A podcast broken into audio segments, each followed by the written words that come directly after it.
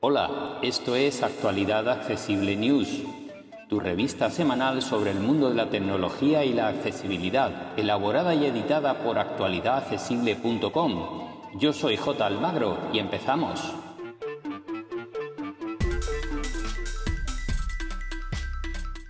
Hola, hola, hola, aquí estamos una semana más con el resumen de noticias. Vamos a echar un vistazo a las novedades que ha habido esta semana, que no han sido tantas como la anterior, pero aún así siempre tenemos algo que traeros como novedad. Y la primera viene de la mano de Amazon, que ha puesto al día su tableta más pequeña y económica, como es la Fire 7. Es una tablet con 7 pulgadas, como su propio nombre indica, eh, viene bajo Android personalizado por Amazon, de hecho utiliza la propia tienda de aplicaciones de Amazon, no la Google Play Store. Por tanto, están casi todas las eh, aplicaciones, pero algunas de las que podáis necesitar puede que no las encontréis. Es un terminal de gama de acceso, de hecho su precio parte de 79 euros, que bueno, pues un precio realmente bajo con publicidad y sin publicidad sube unos 15 euros aproximadamente. Y eh, tenéis dos versiones con 16 o 32 GB de capacidad ampliables hasta un terabyte mediante tarjetas. Y eh, bueno, pues es una tablet fundamentalmente para conseguir consumir contenido a un precio realmente competitivo. Yo pude probarla, de hecho tenéis en nuestra página web una review del modelo de 10 pulgadas y la verdad sea dicha no me convenció demasiado, pero para gustos colores.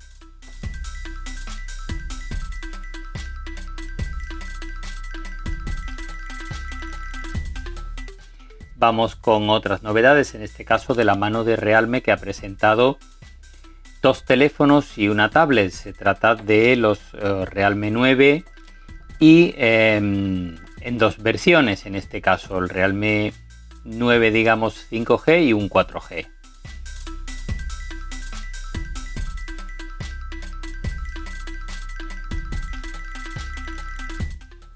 Sus nombres no pueden ser más explicativos. Realme 9 4G y Realme 9 5G.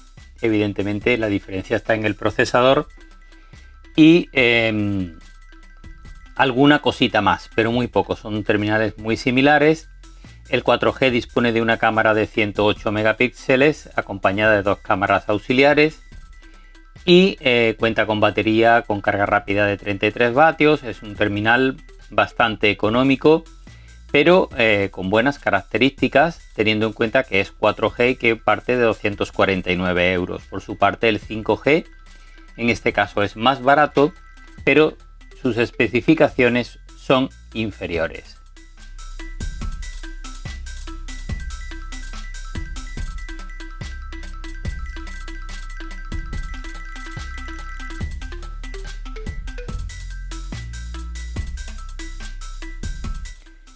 Otra de las diferencias está en la pantalla, en este caso a favor del 5G, que llega hasta los 120 Hz, pero no es AMOLED, que sí la es la del 4G. Es una combinación de especificaciones un poco extraña, pero lo mejor de estos terminales viene siendo su precio.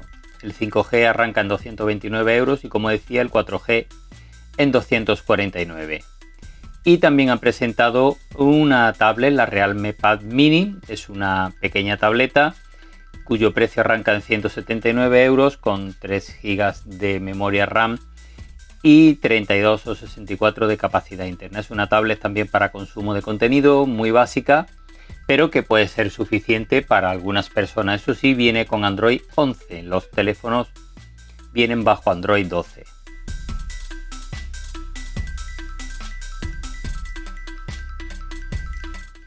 Más novedades de esta semana vienen de la mano del fabricante Vivo que ha presentado dos terminales.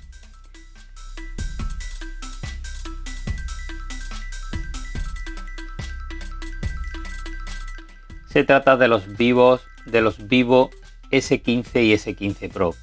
Son muy muy similares entre ellos con alguna pequeña diferenciación, entre otras el procesador que el Pro recurre a un Dimensity 8100 y el 15S normal se queda en un Qualcomm inferior, el 870.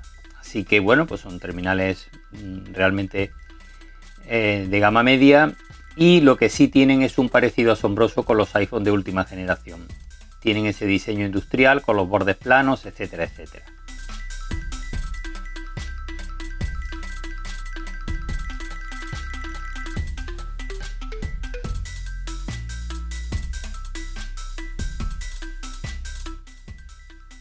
Los dos cuentan con pantallas de tipo AMOLED de 120 Hz y carga rápida de 80 vatios. De momento sus precios no se conocen todavía para nuestro mercado, pero estaremos pendientes.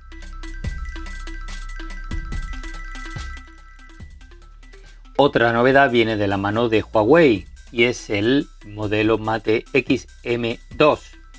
Se trata de un nuevo plegable horizontal que llega hasta las 7,8 pulgadas desplegado y sobre todo tiene un precio disparatado de 1999 euros y se pondrá a la venta en junio.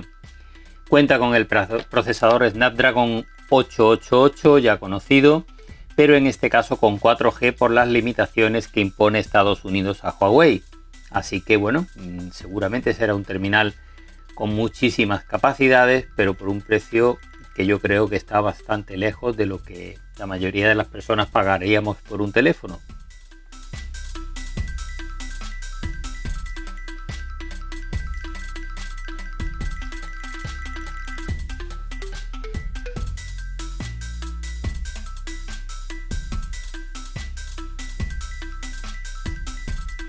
Vamos con un par de novedades de software de la semana.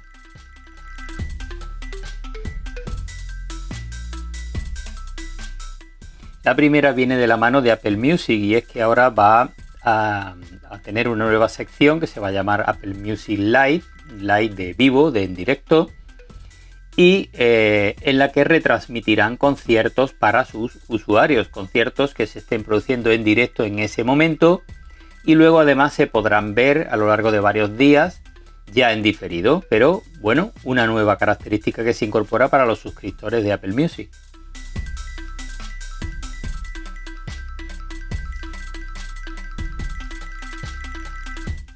Vamos con otra novedad de la mano de Apple y es que ha habido una nueva actualización de todos los sistemas operativos durante esta semana. Para iOS y iPad OS se trata de la 15.5, para el reloj la 8.6, para los Mac la 12.4 y también está disponible para los HomePod con bajo el nombre 15.6 y para el Apple TV. Así que interesante actualizar porque sobre todo incorpora entre unas versiones y otras más de 80 correcciones de seguridad.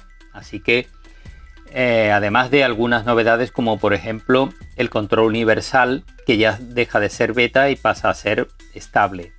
Este control universal nos permite, por ejemplo, si tenemos un Mac y un iPad, directamente desde el teclado del Mac y desde el trackpad del Mac manejar el iPad que esté junto a él conectado con el mismo ID de Apple.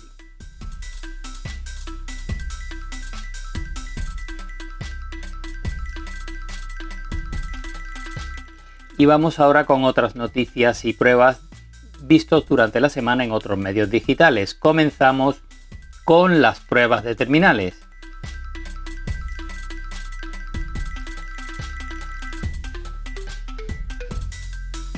En Sataka han probado los nuevos auriculares Sony WH-1000X-M5 que sustituyen a una de las mejores opciones de auriculares inalámbricos que eran los XM4. Así que son una muy buena opción.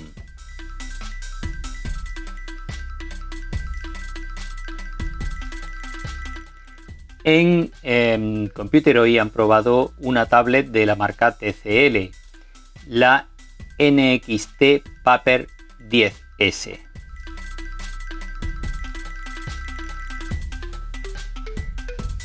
Y también en computer hoy han probado el Samsung Galaxy M33 5G, un teléfono muy caro para lo que parece que ofrece. Vamos con algunos tutoriales. En Computer hoy nos muestran cómo saber quién está conectado a nuestra red Wi-Fi. En Apple Esfera nos hablan de esos trucos del Mac que nadie nos cuenta.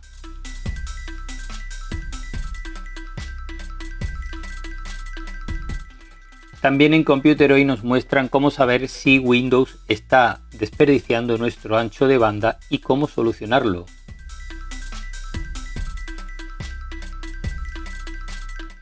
Y vamos con otros temas. En Computer hoy nos proponen que cambiemos 10 configuraciones de privacidad de Windows 11 que vienen de una determinada manera por defecto y que sería recomendable cambiar.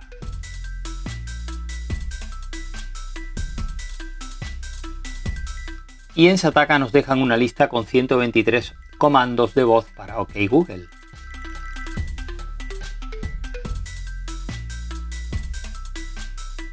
Y también en Sataka nos dejan una guía muy completa para convertir nuestro jardín o patio en inteligente mediante la domótica y nuestros terminales móviles.